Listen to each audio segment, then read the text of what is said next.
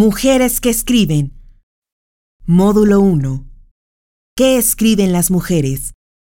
Sesión de preguntas. Sara, yo te quería preguntar, ahorita hablando de las mujeres, sobre todo eh, entre el siglo XIX y el XX, ¿a dónde de- colocarías tú, por ejemplo, a una Anita Brenner con ídolos tras los altares?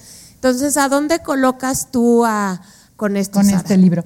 Fíjate que qué bueno que sacas ese caso porque es el mismo caso de, Sor Juana cuando hablamos en la próxima sesión de mujeres que en el modo de escribir hacen una literatura muy hermética o una literatura cuando hablamos hoy de temas que no son los tradicionales de mujeres.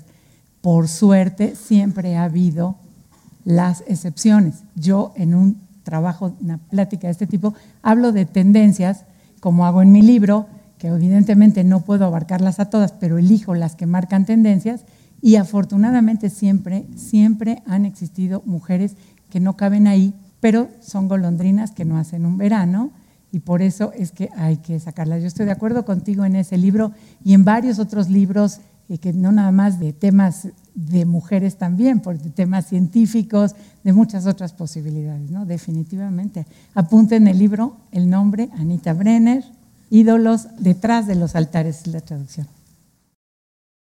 El tema policíaco, la novela policíaca, ¿qué mujeres han incursionado? Mira, en este libro tengo un capítulo entero que se llama ¿De qué te ha dado esa mujer? ¿Por qué la compras tanto? En donde hablo de todas las super bestsellers. Las mujeres básicamente las bestsellers escriben sobre romance, obviamente, sobre literatura para niños y adolescentes, literatura erótica, pornográfica y policíaca. Agatha Christie es el ser humano que más libros ha vendido en la historia de la humanidad. Se dice rápido. 400 millones de ejemplares y sigue contando. Una obra de teatro de ella estuvo 35 años en escena y sigue en Inglaterra. Se van muriendo los que la actúan y entran nuevos. Hoy día hay una mujer que se llama Camila Lackberg que le está siguiendo los pasos a Agatha Christie con literatura policíaca. Es una literatura que le gusta mucho a los seres humanos leer, no nada más a las mujeres. Y que las inglesas han mostrado ser, digamos, las grandes expertas en esa literatura. Pero, digamos, no es un tema de mujeres. Por eso te lo pongo aparte como escritoras, ya hablaremos de eso, que escriben en esta diversidad de posibilidades y no necesariamente en temas de mujeres. La pregunta que te hago como socióloga es, pareciera que eh, mientras esto ocurre en la ficción, en la literatura, en la realidad algunos grupos eh, de mujeres eh, están volteando cada vez más hacia la mujer como tema de estudio. ¿Cómo se explicaría esto que parecería un contrasentido? Una contradicción. El feminismo es lo que logró, aunado por supuesto a los cambios lógicos en la vida gracias a la tecnología, a las mejoras en muchas condiciones de vida, el feminismo logró todo eso.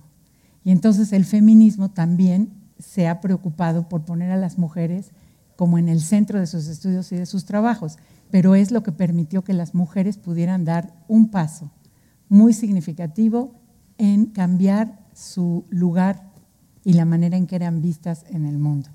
Así como las podemos leer de otra manera, así han podido escribir de otra manera, gracias a esos cambios, repito, en los países occidentales, repito, en ciertas clases, pero sí la ampliación de las posibilidades de educación para las mujeres, de acceder al trabajo, de todavía entre comillas, pero sí equidad de oportunidades, de participación de vida pública, le ha dado a las mujeres otra situación, pero hay que seguir haciendo mucho y entonces las feministas siguen y tienen que seguir trabajando en eso y lo tienen que seguir enfocando a las mujeres. Cuando el talibán tomó el poder en Afganistán, pues había que hablar de lo que le estaban haciendo a las mujeres. Era terrible la situación de todo mundo, pero era doblemente terrible la de las mujeres. Había que haber hablado de eso. En uno de los capítulos de aquí hablo de los países en guerra. Es terrible la situación para todo mundo, pero a las mujeres tienen una doble situación terrible porque son objeto de violaciones, de, de situaciones mucho más complejas que los hombres, más duras. Entonces no se puede perder de vista todavía dar un lugar específico cuando se habla de las mujeres.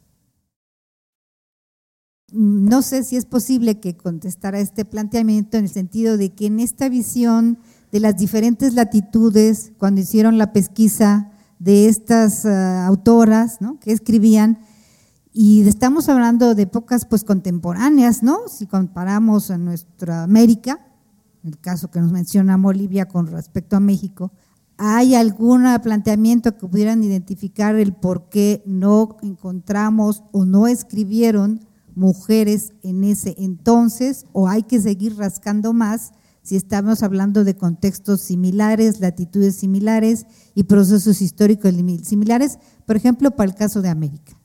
Son las dos cosas. Es cierto que no hemos rastreado todas las posibilidades, pero sí se han rastreado muchas importantes y en México en particularmente investigadoras muy serias han buscado a las escritoras del siglo XIX, nos han hecho libros, Ana Rosa Domenela, por ejemplo, no me acuerdo cómo se llama la otra autora que con ella habla de las escritoras del siglo XIX, hay muchos estudios. Nora Pasternak.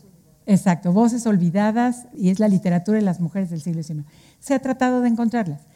Y yo me pregunté por qué, y creo que la situación de la mujer en México, esto que les leí de las mujeres que no leen, que no hacen nada, que tienen ojos muy bonitos pero vacíos, lo que la cultura católica, yo sé que eh, a lo mejor estoy tocando sensibilidades que no debería, pero hizo con las mujeres mexicanas fue eso. Prohibirlo todo, lo hizo también con los hombres, pero a las mujeres se han tomado siempre la religión con mucha más seriedad, sobre todo en el catolicismo, y eso Paz lo ha estudiado muy bien lo que hizo fue mujeres que no se atrevieron a transgredir absolutamente nada. Entonces, por ejemplo, lo que Pasternak y Ana Rosa encuentran en su libro son escritoras que se la pasan echándole moralina a la gente, una moralina muy estricta dentro de esos valores y de esas maneras de ver la vida. Por eso era difícil que surgieran otras. Y si surgieron, pues tal vez están por ahí, encerradas sin podernos decir lo que pensaban para que no les fuera como estas que les platiqué del sur, que se tuvieron que exiliar, que se murieron en el exilio, que se tuvieron que suicidar a los 27 años, como Dolores Veintimilla, por no aguantar la presión de haberse atrevido. Alfonsina Storni. Alfonsina Storni no aguantó la presión de su propio erotismo y el abandono del galán. Entonces, yo eso es lo como me explico lo que pasó en México. No conozco con tanto detalle, por supuesto, lo que pasó en Bolivia, aunque creo que se parece y que esa mujer que yo mencioné de la Zamudio debe ser una golondrina, que como digo no hace un verano, pero visto desde la distancia por lo menos había una y yo en México no he encontrado ninguna. Sara, primero que nada te quiero felicitar, extraordinarísima. Gracias. Yo tengo el privilegio de conocer ese manuscrito, que hay que ir corriendo a comprar ese libro porque es una maravilla. Gracias. Y mi pregunta es esta, ¿Cuándo dejaron las mujeres y sobre todo las mujeres escritoras mexicanas de enloquecer? ¿Por qué hasta, digamos, Elena Garro, que sí tuvo preparación y además apoyo desde el inicio porque era mucho más reconocida que Octavio Paz al principio, ¿no? este, Inés Arredondo, ya no hablamos hacia atrás, porque incluso Rosario Castellanos no se suicida ni enloquece, pero sufre, sufre, sufre todo el tiempo. Citaste, por supuesto, a Clarice Lispector. Todas estas autoras tenían un fin terrorífico, más aquellas de las que se ocupa Elena Poniatowska. ¿Cuándo termina esto y por qué? ¿A qué lo aduces tú? Mira, es muy interesante eso que dices de que Elena Garro fue más reconocida que Paz, porque todas mis fuentes dicen que no o sea, nosotros hoy la vemos y decimos una gran escritora, pero en su momento la despreciaron mucho. A Rosario Castellanos, antes de morirse, José Emilio Pacheco se dio golpes de pecho diciendo, ¿cómo la pudimos leer tan mal? A Rosario Castellanos la leyeron muy mal y se burlaron muchísimo de ella. Voy a hablar de eso un poco más adelante. También voy a hablar cuando hablemos de la lectura, que es la cuarta sesión, explicando todo esto, lo que hicieron con todas las que escribimos en los años 80, 90 en este país, todas de bajas calorías, todas literatura light, todas nos sirven. Eso se nos dijo. Todo eso vamos a hablarlo en la última sesión. Si eso las llevó a la locura o no, ya es otro tema que depende de muchos otros factores. Elena Garro, eh, su locura tiene que ver con su propia situación y su bronca como se fue. Rosario Castellanos, en teoría, es un accidente lo que la mató.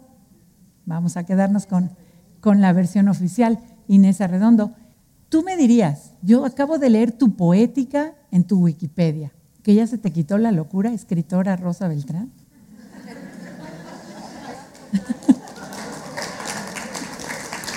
Lean la poética donde Rosa Beltrán dice de sí misma qué es lo que la hace escribir. Si no tengo mala mi memoria, la mitad de los párrafos hablan de tus manías, de tu, ¿cierto? ¿Quién dijo que ya se nos quitó la locura? No hablo de ti, hablo de mí y hablo de todos. Y qué bueno que no se nos ha quitado. Nada más que ahora ya la podemos expresar sin miedo al suicidio, espero, espero. Muchas gracias.